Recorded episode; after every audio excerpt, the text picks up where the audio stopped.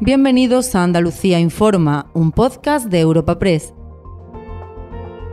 Hoy es 8 de noviembre y estas son algunas de las informaciones más destacadas en nuestra agencia. Ya es oficial, a partir de este año cada 4 de diciembre se celebrará el Día de la Bandera de Andalucía. Así lo ha aprobado este martes el Consejo de Gobierno de la Junta, que ha decidido que dicha jornada siga siendo laborable y se aproveche para impulsar iniciativas educativas, sociales e institucionales relacionadas con el autogobierno. La Junta quiere otorgar máxima relevancia a esta celebración que centrará en la bandera como símbolo de unidad, sin hacer referencia a la figura de Manuel José García Caparrós, asesinado en Málaga durante la manifestación del 4 de diciembre de 1977. Antonio Sanz es el consejero andaluz de la presidencia. Siempre hemos tenido en cuenta y, tenemos muy presente aquel hecho, ¿no? Eh, lamentablemente fue un acontecimiento trágico. ¿no?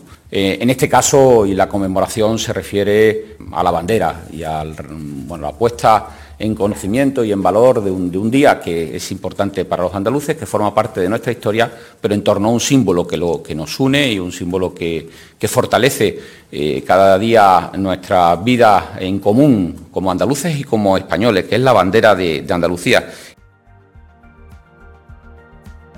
La familia de Marta del Castillo encaja con rabia y resignación el último revés judicial.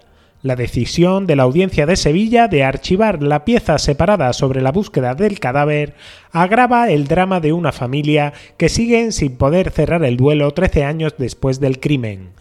Mientras desde la Junta el consejero José Antonio Nieto comparte el dolor familiar, pero pide entender las resoluciones judiciales, Antonio del Castillo acusa directamente a policía y jueces de taparse mutuamente una mala investigación y una mala instrucción. Lo único que, que me entra a mí en la cabeza es que el juez en un principio metió la pata y alguien le ha dicho, esto hay que terminarlo. Sinceramente mi opinión, opinión personal esto hay que terminarlo como sea.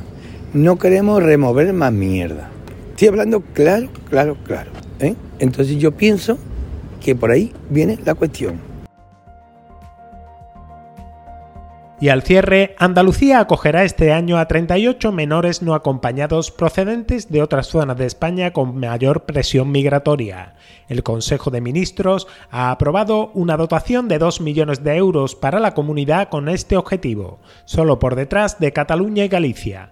Desde la Junta, la consejera de Inclusión Social, Loles López, garantiza que Andalucía seguirá siendo solidaria, pero pide al Gobierno de España implicar a todo el Estado en la atención a estos menores y no solo a las regiones con frontera exterior. Andalucía iba a coger 28 menores no acompañados, al final vamos a coger 38 eh, menores no acompañados, eso demuestra una vez más la solidaridad que tiene Andalucía, pero hay una cuestión esencial, esto es una cuestión de Estado, por tanto el Gobierno de España tiene que implicar a todo el Estado, no solo a, pues, a las comunidades autónomas que somos fronterizas. No obstante, insisto, Andalucía demuestra una vez más su solidaridad, pero espero que el Gobierno de España haga una reflexión profunda de este tema.